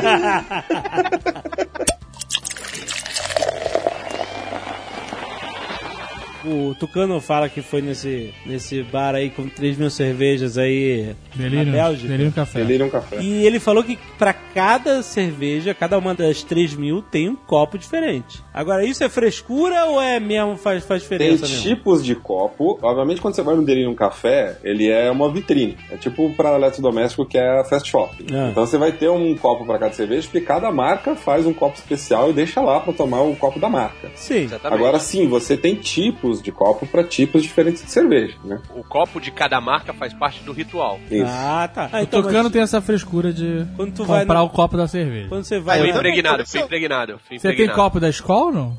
Não. Copo de plástico. Aquele copo americano, copo de Eu, eu, Copo de requeijão, né? Eu me esforço em ter tipos de copo, mas não copo de todas as marcas. Não, mas quando você vai nessas lojas de cerveja especializadas Tem o aí, kit. eles vendem um copo Eu também, compro né? o kit da estrela, da estrela de Galícia direto. Um monte. Eu tô querendo vir aqui em Curitiba de novo, vai tomar cerveja no copo da estrela de Ué, Galícia. mas você tá juntando copo? Você compra um kit toda vez, já comprou o copo, não precisa mais. Não, mas eu não bebo sozinho. É que tipo de pessoa você acha que eu sou? Não, ok, você comprou dois, três kits, e aí depois... É... O copo que tem na tua casa que você toma refrigerante, o Azagal, chama-se Tumbler. E ele é especial pra tomar Witbier. Olha aí. É uma cerveja de trigo belga, que é diferente eu da de tenho, eu trigo. tenho o tumbler da Roy Garden. Aquele É. copo grandão, oitavado, né? Aquele que Isso, é. vários ângulos É assim. o copo padrão, que eu gosto de copo pesado pra jogar na cabeça dos outros. Mas eu tenho vários copos de cerveja de trigo aqui, de, de Wise, né? Que são diferentes, entre aspas, mas no final, assim, eles são o mesmo modelo, só tem características de cada cerveja, né? Assim. Mas no final, eles, você pode tomar uma cerveja no copo da outra, não faz É, mas diferença. me, me, me- me fala aí, qual é a diferença prática de... Então, por exemplo, num copo, uma cerveja de trigo, né? Ah. Uma Wise Beer aí que o pessoal tava falando. Não, Weissbier. Weiss, desculpa, desculpa a E pronúncia. Weiss quer dizer branco em alemão, que é, o- é a cor da cerveja quando você pega. Jadum, que é o escuro. Desculpa o meu francês. Então, a- o- explica aí, Tucano. O quê? Eu não tenho nada. Eu só trabalho aqui, cara. Tu tá colecionando essa merda só pra fazer vitrine, só pra botar na. na- O Ednei, o Ednei é o cara que manja dos Paranauê dos copos, que eu sei. Então, o copo, na verdade, é o seguinte, cara. Ele. é, Você tem a variação do copo, tá, um, um pouco em função, é, obviamente, do tamanho da garrafa. Tipo, o copo da Weiss tem que ter 500ml pra você poder jogar a garrafa de uma vez. Por que isso? Porque a cerveja Weiss, ela acumula levedura no fundo da garrafa. Correto você tomar com essa levedura distribuída no copo. Se você Ah. misturar toda a garrafa antes de virar, vai ser uma espumeira desgraçada. Que Caralho, vai ser um inf- eu já muito fiz, mais espuma, eu vai ser um fiz. inferno. É uma um merda. inferno. Mas tem os Então, copos Weiss de 600 também, que aí são um pouquinho Sim. maior, né? Agora, além da questão do tamanho, da, da Weiss é particularmente pelo tamanho. Agora, quando você pega umas cervejas, por exemplo, principalmente trapistas, que são cervejas que você toma em taça, cara, ela tem uma complexidade de aromas e sabores, ela tem buquê como vinho. E aí o copo, os copos que tem a curvatura para, é, fechando, né, ele abre um pouquinho e fecha na ponta, é pra reter um pouco desse aroma. Tipo copo de conhaque, sabe qual é? É, pra e de conhaque, de vinho, pra você Sabe sentir o buquê antes de Ah. tomar. Olha É aí. E quem ah, é, talvez tá ouvindo esse Nerdcast tá achando estranho essa frescura toda, talvez, pra Talvez tomar. um pouco babaca. né? Monóculo. Monóculo. Monóculo. Monóculo. um roupão de seda, Mas talvez. aí eu sugiro experimentar uma cerveja trapista, né? Uma fácil de se achar no, no Brasil a, a um custo excessivo são as, as latrapes, né? E aí você tem double, triple, quadruple, o que que é essa diferença, né? A, a double são duas vezes mais malte do que você colocaria numa cerveja normal. A triple, três vezes mais malte e quadruple, quatro vezes mais malte. Você coloca mais malte, o malte é o que traz o açúcar para a cerveja. Você toma mais açúcar, mais açúcar quando fermentar vai virar mais álcool. São cervejas muito mais fortes. Às vezes 8, 12, às vezes 16 graus alcoólicos. É, e aí você vai tomar ela, ela parece densidade de vinho, tem várias complexidade de aroma, você toma em taças, você vai tomar igual vinho, só que quando você está chegando perto de 16 graus, você está igual a duas taças de vinho para cada taça de cerveja. Ou seja, geralmente as pessoas gostam porque ela é adocicada, ela é encorpada e fica todo mundo muito louco muito rápido porque perde a conta do que tá tomando. Ah, ah, essas denominações são, são comuns para cervejas belgas, né? É, Sim. Principalmente trapistas, a double, a triple, quadruple. A Rochefort, ela vai pelo teor alcoólico, né? É, o- é a, oi- a 6, 8, 10 e 12. É isso. E a Kimei, ela tem a Kimei, a, a Blue, a Rouge, é classificada pelo rótulo, mas elas são no final double, triple e quadruple. Desculpa também. agora o momento tocando babaca. Chimé. Chimé. Chimé, chimé. Não, tá... Eu já tomei tanto esculacho. Eu achava que era Roquefort. Roquefort, que nem o queijo, né? Ah. O garçom, Rochefort. Olha só. Mas aí, fora esses dois copos que é o conhaque, o. Não, você tem a e o a tulipão, tulipa. o tulipão de meio a litro. tulipa, é, a tulipa, ela também tem a caldeireta, que são dois copos pra você tomar, pra você tomar chopp. Você tem o, o copinho americano pequeno, que é o melhor pra você tomar a, a, a cerveja de boteco, né? Principalmente um dia muito quente, porque não vai esquentar rápido, né? Aquela coisa de encher o copo até a bica, esquenta logo e não é a melhor forma de se consumir a, a laje. Né? Então as variações são fundamentalmente em questão de buquê ou tamanho, né? Tem também a caneca de meio litro na Caneca. Alemanha e a bota, que é o melhor de todos, na minha opinião. A bota é melhor. A bota. é o sucesso. Não é? Por favor, eu quero uma bota. A diferença principal da caneca é, na verdade, a, a forma de se segurar o, o copo, né? E o, o, o Azagal aprendeu isso da pior forma possível, né? Na verdade, não foi tão ruim, né? Poderia ser muito pior, na verdade. Assim, o alemão oriental, eu peguei o copo e brindar, ele, não, que, que isso, tá maluco? Quem segura a copa assim é mulher. Ah, Tava segurando pela alça, né? Sei lá, a alça, É, exatamente. você, você enfia a mão na alça, segura o copo com a mão, a Exato. alça é pra, Mas, pra é, mas é, é como as guerdas, todas as guerdas e as fridas levam as cervejas até a mesa, né? Elas dão aquela abraçada na caneca e vão levando oito, nove, né? Embaixo do braço, né? É, e aí onde ela põe o braço, Você o, põe a mão dentro. coloca a mão apenas. Exato. E aí, depende da quantidade de cerveja que você tomou, né? Mas tudo bem. Se você passar o braço pela alça, você tá muito franzino pra tomar aquilo ali. Isso é verdade.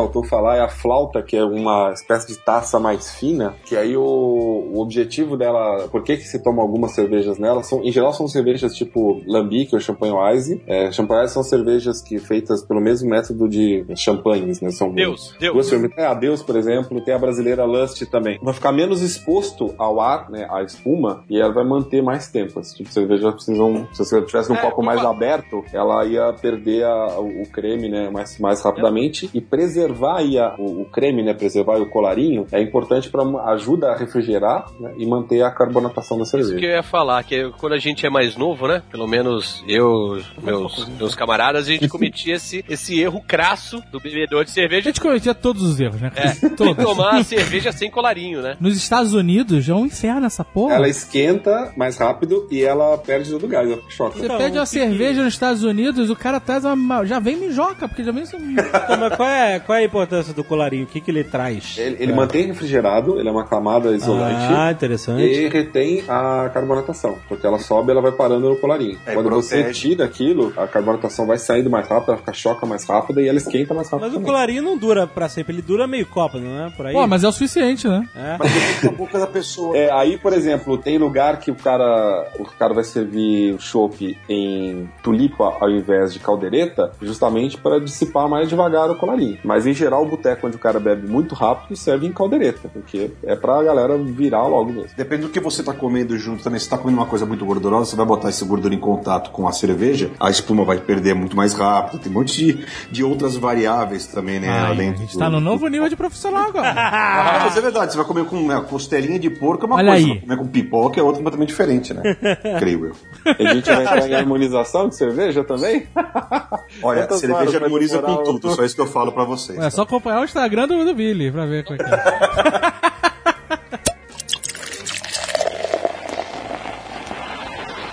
A cerveja que tem o copo mais maneiro, mas que provavelmente não tem um motivo específico, é a Quack. Vocês sabem como é que é? Não. A Quack tem é tipo um, um tubo de ensaio, mas daquele, eu não sei tecnicamente como é que é o nome do, desse tubo. É aquele que é bujudinho, assim, redondinho. Aí ele tem uma, um pescoço e depois Ah. abre em cima, sabe qual Que é? a cerveja ela vem num suporte de madeira. Isso, que é pra você tomar como uma caneca. Se ligou? Ah, Se você tirar o vidro onde tá a cerveja e botar em cima da mesa, ele cai e quebra, é uma merda.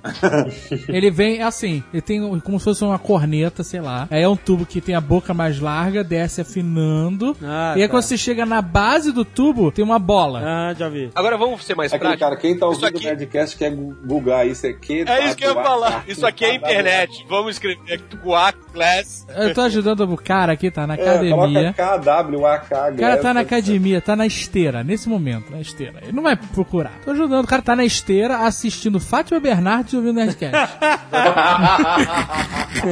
Eu tenho pena desse cara estar na esteira essa hora. Muita pena. o cara tá desesperado. Se né? ele quiser tomar uma comigo, eu tô aqui, cara. Vamos marcar. Não ser nervoso, pelo amor de Deus, gente. Mas a melhor inscrição é esse tubo de ensaio mesmo. É gordinho embaixo, depois ele, vai, ele afina, vai abrindo em cima e tem um suporte de madeira que segura ele. Exato, e o suporte de madeira, eles são dois. É uma alça com dois breguetes que prendem na parte de cima e na parte de baixo, entendeu? Eu tô vendo aqui tem um duplo também para dois copos. Ah, e é isso aí, já é pra família.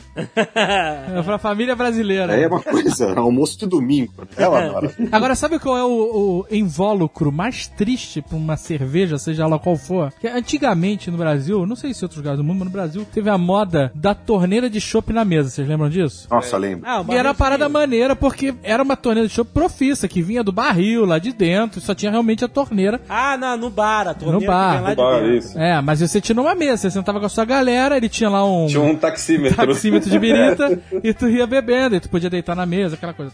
Aí, como isso é uma parada muito cara, eles fizeram a versão baixa renda, que é um tubo gigante com a torneira embaixo, tipo um filtro de cerveja. É Uma triste. torre, a é- torre, né? a A torre. torre, a Torre. chama de torre. Parece um satélite da NASA mal feito colocado no meio da mesa com cerveja dentro. né? Porra, é horrível, cara. Foi aquela, sei lá quantos litros cabe ali dentro, aquela merda. E a galera, vamos pedir uma torre, tudo animado. Mas aquilo já é um fracasso dentro de uma torre. Porque assim, a cerveja já vem ruim, maluco. Não, porque a cerveja já é ruim. Já é ruim, exatamente. E, e assim, enquanto ela tá gelada, você não sente o gosto dela, tá tudo certo. Mas ela vai esquentar a mil graus lá dentro. Aquele cara fora, se tivesse algum bebedor de verdade na mesa, ele pegava aquele filtro e virava, né? Glug, glug, glug, glug, glug.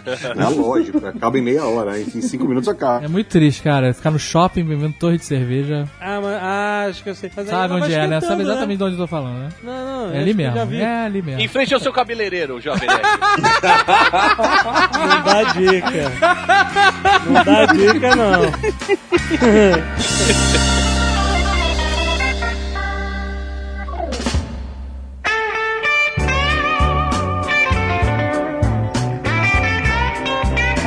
aí, agora que tem um monte de gente com vontade de beber cerveja, e, e o Léo falou uma coisa interessante. Ah, quando eu conheci o Tucano, ele me apresentou. O Tucano é um cara que ele, é- ele, ele é um cara que apresenta as coisas, né? Então.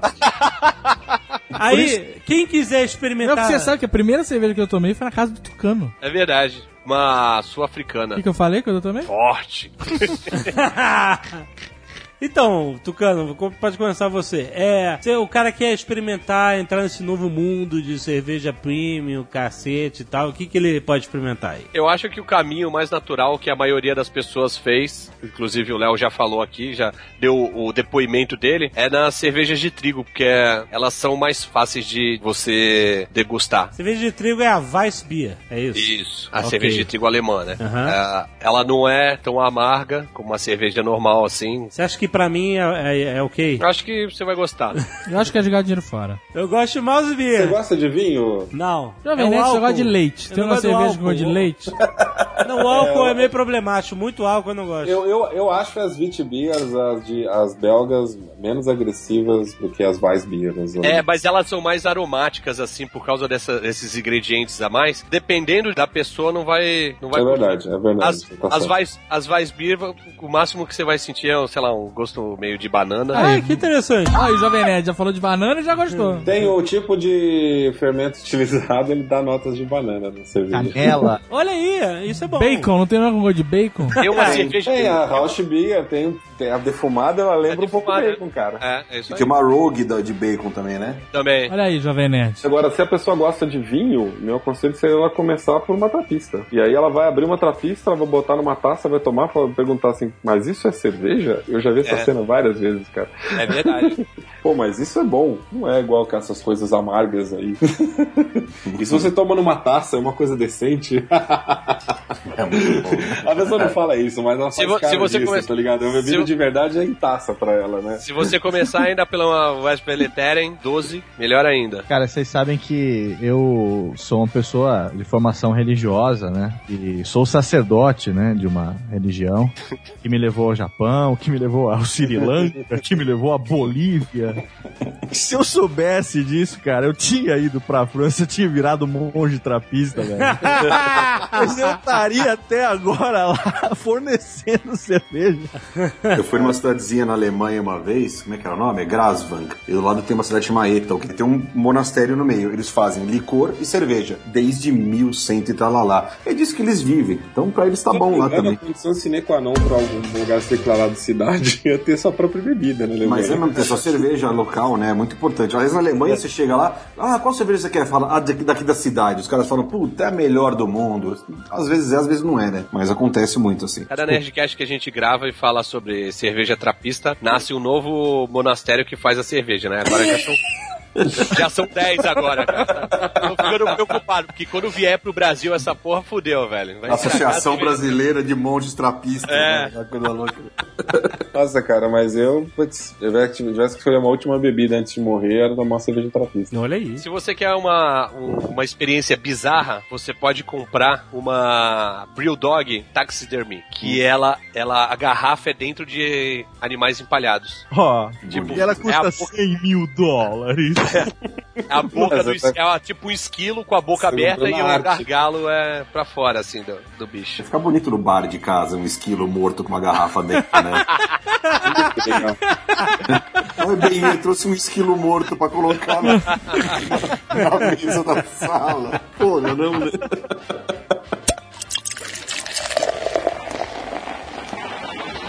Maestro Billy, nosso querido. Pois não. Qual é a sua cerveja de todas preferida? A A Guinness. gente falou da Guinness, falou bem, inclusive. Guinness é um sucesso. Pra mim é a melhor que tem no mundo. É uma refeição, né, cara? Sim, exatamente. tipo, pra que comer? Né? Se tem uma cerveja que faz isso por você, né? Na fábrica da Guinness você come o Guinness Steel. Ai, deve ser. Eu É. sei, putz, você sabe que minha mãe fez isso uma vez em casa? É Aquela, bom pra aquele, caralho. aquele cozido, né? Com, com, É. com, com a cebola. Uma delícia, você tá brincando. Ednei, qual é a sua cerveja eleita? Cara, é, eu gosto muito da Old Vintage Ale. Ela é uma numerada que sai anualmente. Então não é uma cerveja muito, muito fácil assim de achar. Mas geralmente toda loja de cerveja especial tem de Old Vintage Ale de, de algum ano. A Fuller's é, Vintage Ale de algum ano. Agora, do, assim, do, dia, do dia a dia, se eu estiver no boteco com a galera, eu peço é, a Serra Malte pra tomar. Excelente. Léo Lopes. Eu também. No dia a dia, nas cervejas comuns, eu prefiro a Serra Malte, quando não tem original mesmo. Agora, a minha preferida é a Weihenstephaner, que é uma cerveja alemã, lá da região da Baviera, e que é considerada a cerveja mais antiga do mundo. Pô, Desde 1040, essa cerveja. Caralho. Não, na verdade é o seguinte, só, só corrigindo.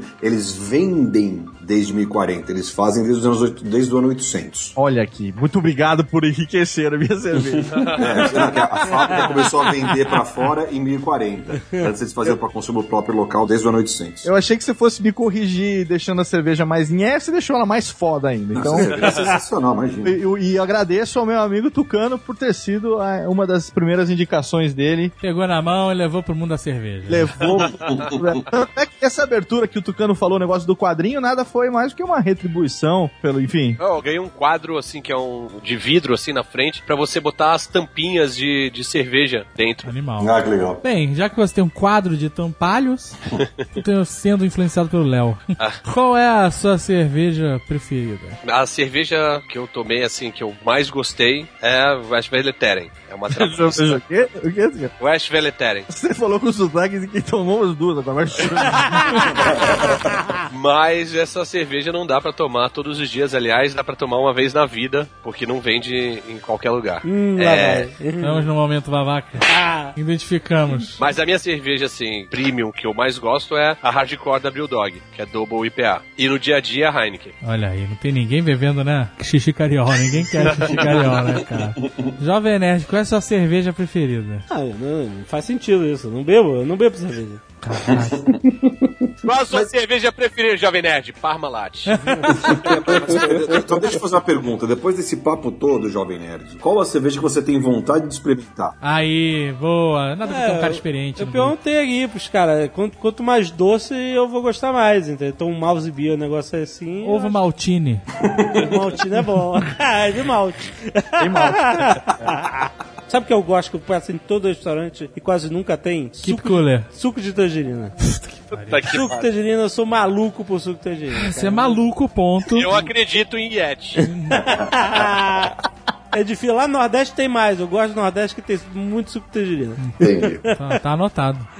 Tome então a Weihheim Stefaner. Por quê? Porque essa das de trigo é a, é a mais gostosa. Aí. Ela é mais adocicada. Muito bom. E a Vedete tem notas de laranja, pode ser que pelo suco de tangerina ele acabe gostando. É verdade, É é verdade, cara, é verdade, é verdade. Nesse caso, é verdade. E o Azagal, qual que curte, Azagal? Eu, eu bebo memórias. Eu não bebo, né? Rótulos. É um poeta mesmo. né? Ele toma cerveja espanhola simplesmente por ser espanhola. Ah, Exato, muito bem. eu, eu ajudo a economia da Espanha. Eu sei, eu tenho parentes lá, eu, eu tô ajudando minha família, na verdade. Tá certinho. É, é família, é família da Bárbara, que é Irros de Rivera, o pai dela é Irro de Rivera. Aí, puta, mais um motivo pra ajudar. A família de todos meus queridos.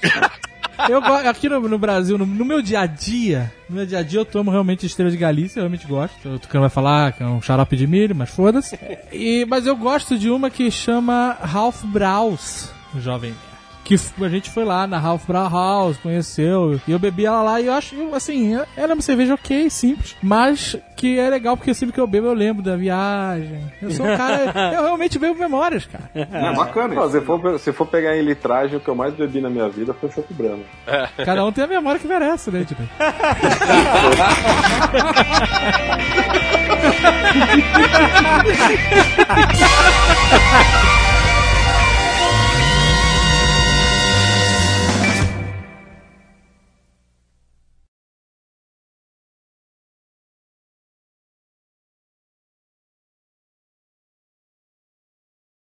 Tem uma, uma cerveja que ela é- se chama Biritis. Ah, eu já vi, já vi isso E lá um no... dos sócios é filho do Mussum. Puta, eu vi essa cerveja, eu nunca bebi ela, mas eu vi uma embalagem É especial boa, é boa. Isso que eu ia falar, porque vocês estão falando das denominações, ela vem numa caixa especial. de leite. E de leite. e aí tá assim, leite de lobisomem al- albinis. Cara, eu queria muito comprar essa Do parada. outro lado tá leite de capivara monkeys. Eu nunca vi pra vender essa. Azagal, eu vou te mandar de presente essa caixa. Olha aí, aí, aí eu vi vantagem. Questão. Vou te mandar de presente. Afinal de contas, Deus é testemunha que eu só queria beber leite. pô.